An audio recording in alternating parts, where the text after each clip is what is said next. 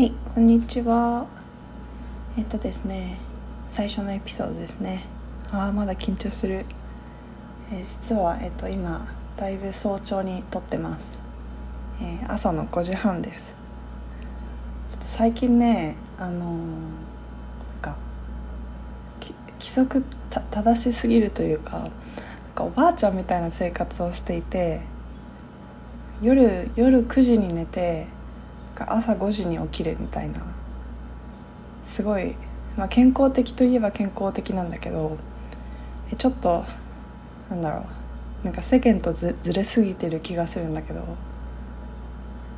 まあ、世世間っていうかなんか太陽ともずれてて まだ外が暗いっていうね。ちょっとねあのなんか夜中起きちゃったみたいな気分なんだけどなんか朝起きてさやっぱり日の日が出てる方がね朝だ起きよう感があるんだけどちょっと朝感が全然なくてえー、ね。こうさ、まあ、陰性だしで今夏休みでしょ？夏休みというかまあ授業がなくてで、まあ、コロナのせいで特に人と会う用事もないからまあオンラインのミーティングとかはねあの Zoom とかそういうのであるけど、まあ、そんなに頻繁にもないからこうな人とというか世間の人と同じ時間帯で動く必要性が全然なくなっていてこう、ね、自分に最適化された、うん、生活スタイルというかで、まあ、生きれるみたいなね。そういういいとこはちょっとありますよね。でも最適なのかはよく分かんないけどね。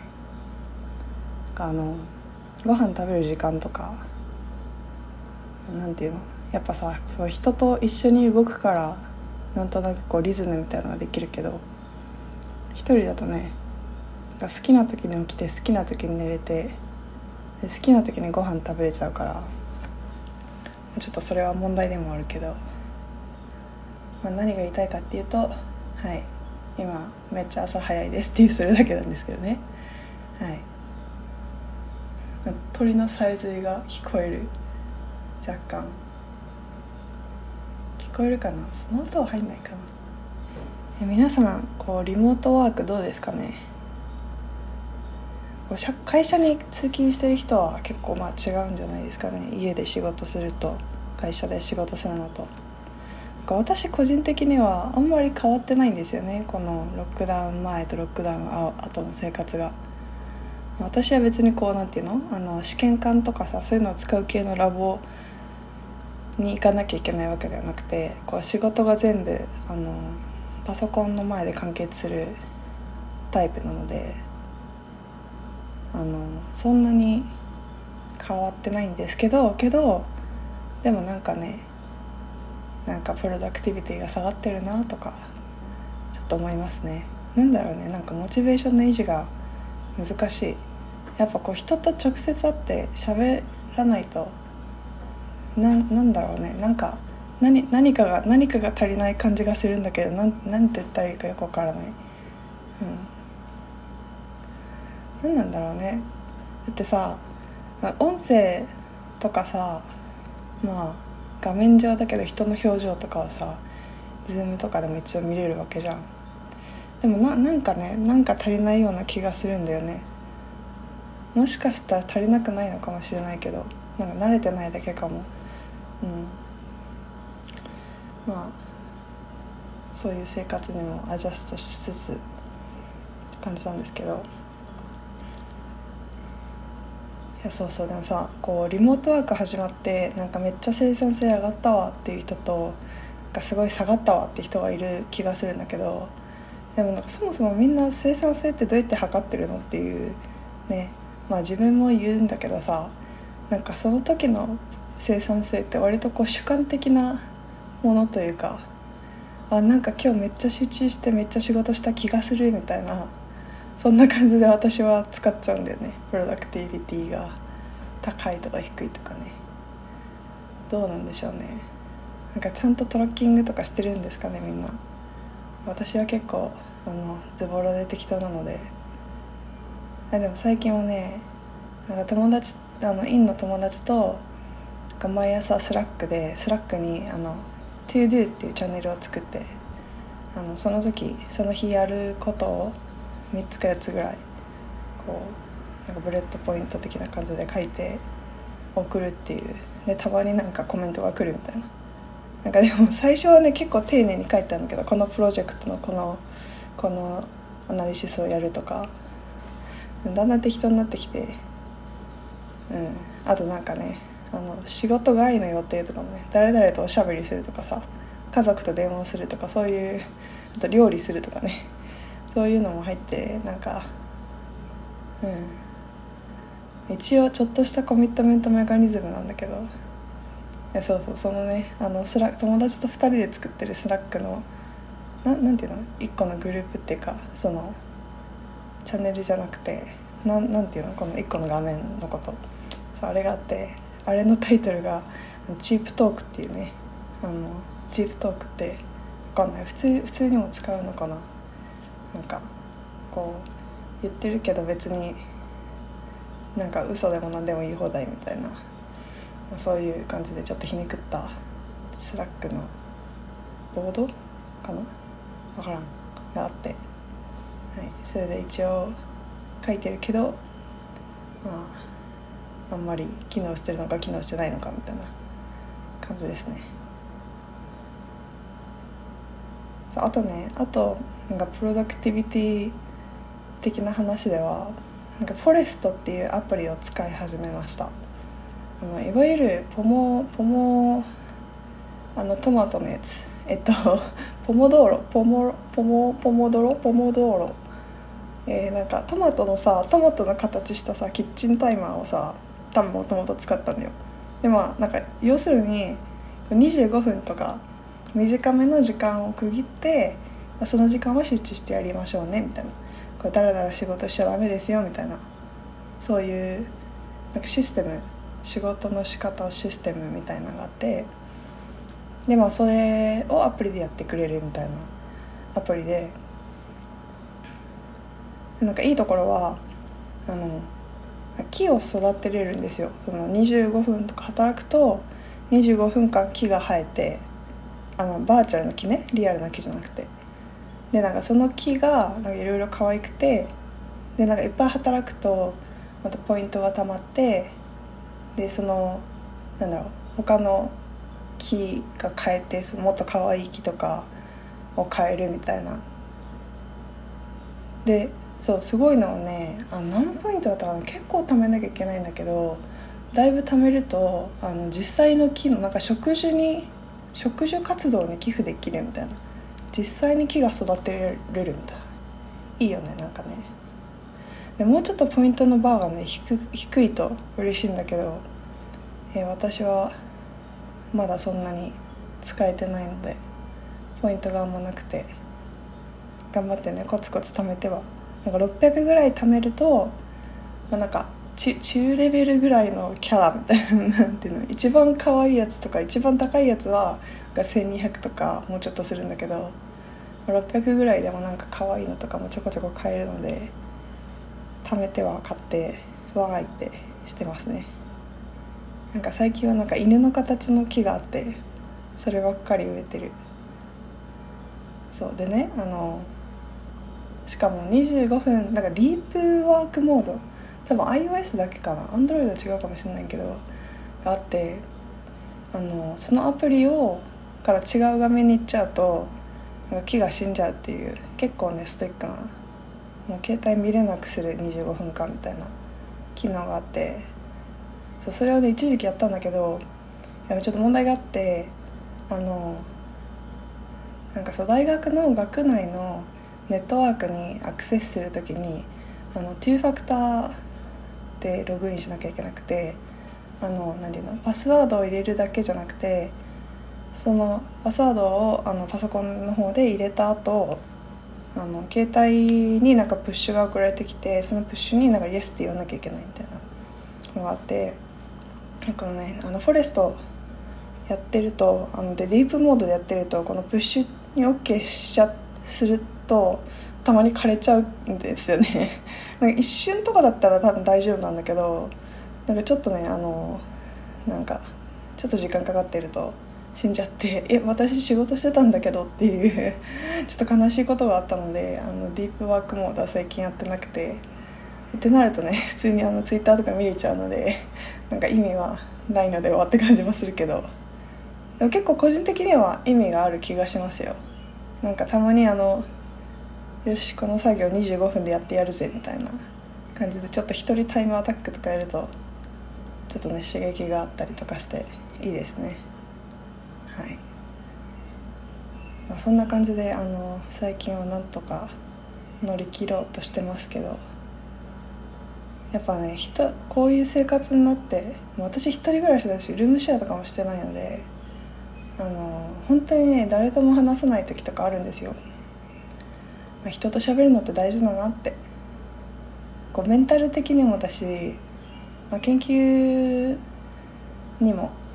やっぱこうさ喋ってさなんか人にたなんかまず人に肯定してもらうとなんかこう嬉しくなってやる気が出るみたいなね。そういうのもあるしあとはなんだろうやっぱちょちょっと分野違いというか、まあ、同じ分野なんだけどちょっとやってることが違う人とかとなんか違う視点とかをもらえたりとかしてああ確かにこれこのケースでやればいいかもなとかなんかペーパー面白いなってよとか教えてもらえたりとか、まあ、そういうなんかなんていうのファンクショナルなものもあるし、うんまあ、あと単純に寂しいよねっていう一人だとね。はいそういうのもあるよね。うん。と後から最近最近やってることはですねなんだろう。あそうそう。インスタントポットをね手に入れていいいいですね。インスタントポット。あの早い。えっとねいやもうちょっと話がまとまりがあんまりないんだけどあの肉パタンパク質ってすごいなっていうかいや私全然そのなんか科学とかわかんないんですけどあのインスタントポットでねかあのカレーを作ったんですであのお肉にすごい硬い赤身のシチュー肉みたいなのを使ってあのアメリカは割と肉安いんですけどなんかその中でもこの赤身あえいや噛みすぎ。えっとその中でも赤身の赤身の肉とか結構安く売っててでまあシチューまあカレーはまあニアリーイコールシチューかなと思ってあのシチュー肉を買ってそう最初ね鍋で作ったの。あ違う。鍋で作った時はなんか本当にシチューだね。あのビーフシチューみたいなのを鍋で作ろうと思って作ったんだけど全然柔らかくならなくて最初ねちゃんと炒めてこうでなんかその後あの野菜炒めてでもう一回肉戻してでだいぶだいぶねだいぶ煮込んだんだよ。でいや最初ね1時間ぐらい煮込んで硬いと思って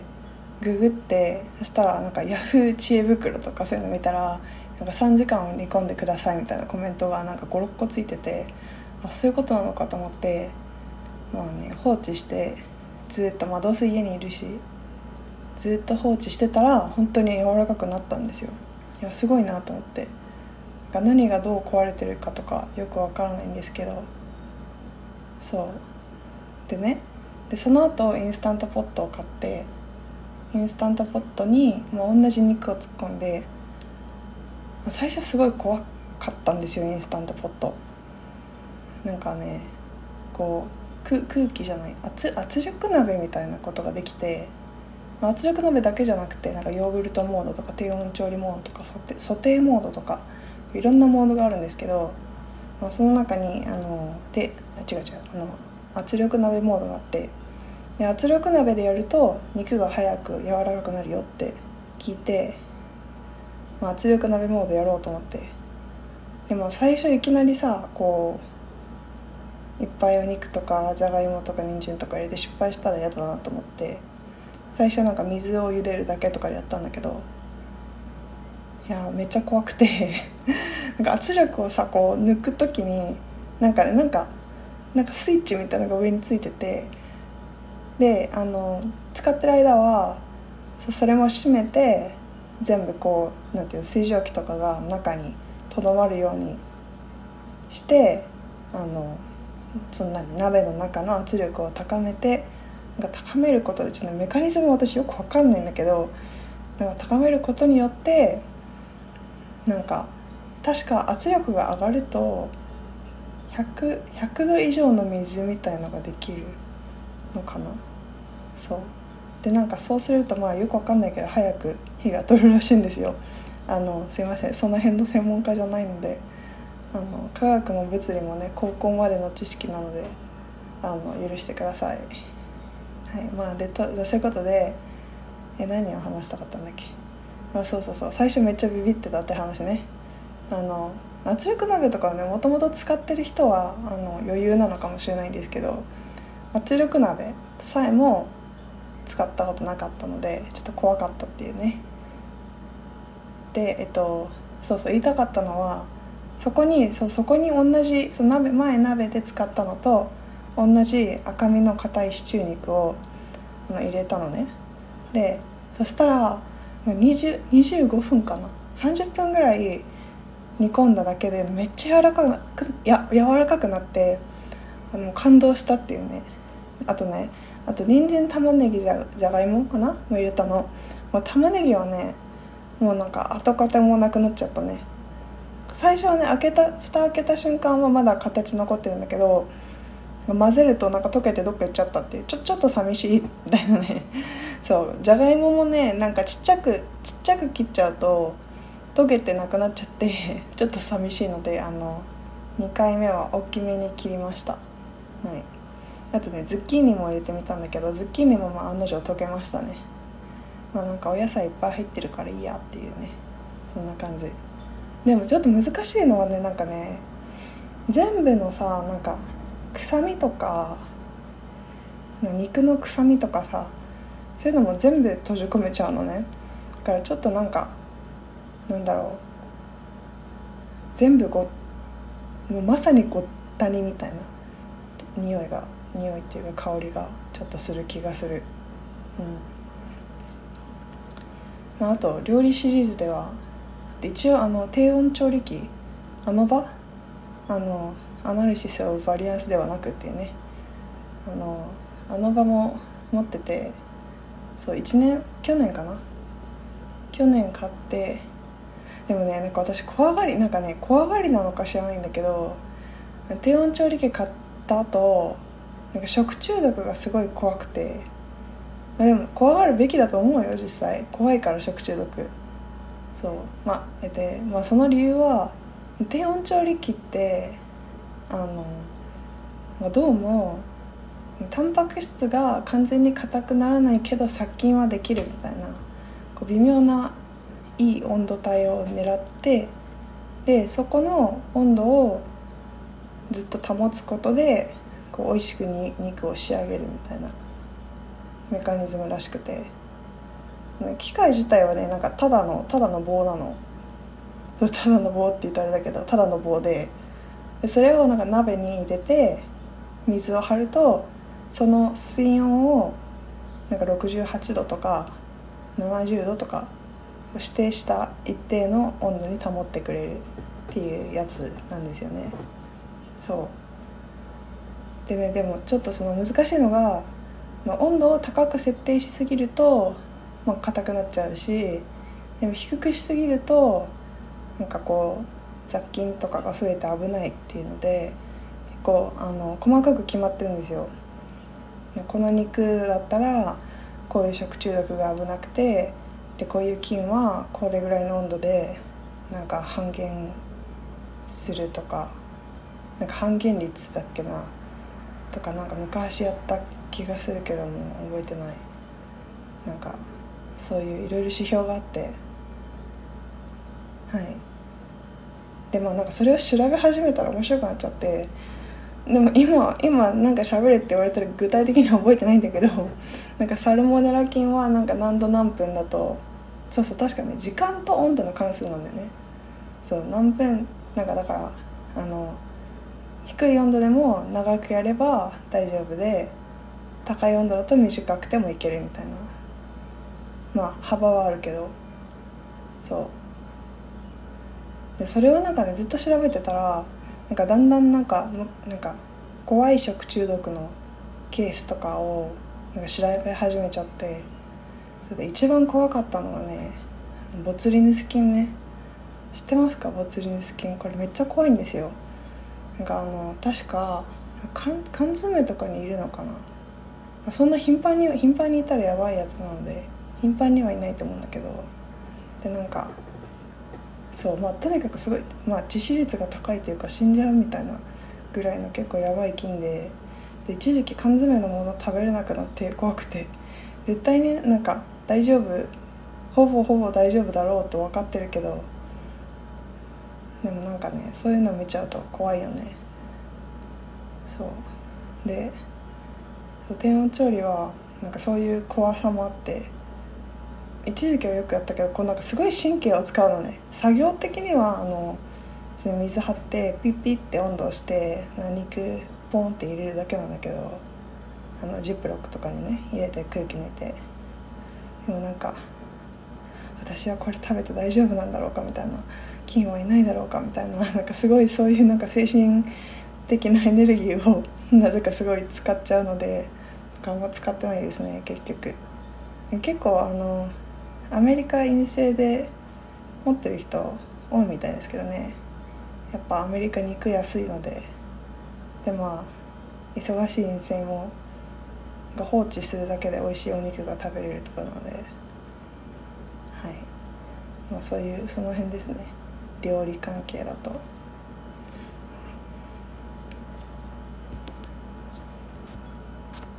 あとはね最近はそうネットフリックスのね「愛の不時着」「Crash Landing on You」だっけな？英語だと。そうをちょっと見始めたんだけどなんかちょっとねあの、まあ、面白いんだよ。面白いんだけどあのツッコミどころが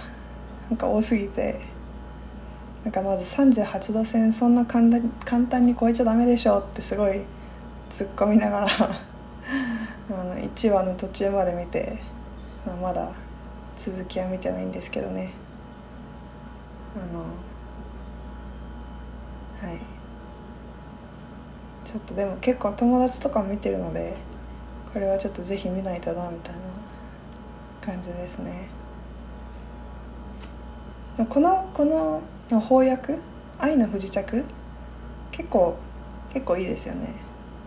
あのなんか英語あそっか。いや英語から訳したわけじゃないのかこれは。韓国語から訳したから「クラッシュクラッシュランディング on you」とさ「愛の不時着」って。まあ似てるけど、まあ、表現とか違うじゃないですか。でこうなんかアメリアメリカっていうかその英語の映画を日本語に訳した時のタイトルのズレというかなんかすごい違ってびっくりするの結構ないですか？なんか「アナと雪の女王」が日本語で英語だと「フローズン」みたいな 全然ちゃうやんっていうね。ななんでなんですかね？なんかどういう何を考えてなんかネーミングしてるのか気になる。最初ねあの文字数かなと思ったの。なんかさまあタイトル長すぎるとさポスターとかにうまく入んないとかそういう問題なのかな？でなんか日本語はさ漢字使えるからなんか短くなるのかなとか思ったけどえでもなんかそんなこともないような気がする。まあなんかねあの役がないとかねあるけど「千と千尋の神隠し」とかさまあ神うん。なそうね。でもそれはスピリスピリテッドアウェイは神隠しなのかな？あれはなんか神隠しと1対1に対応する言葉なのかな？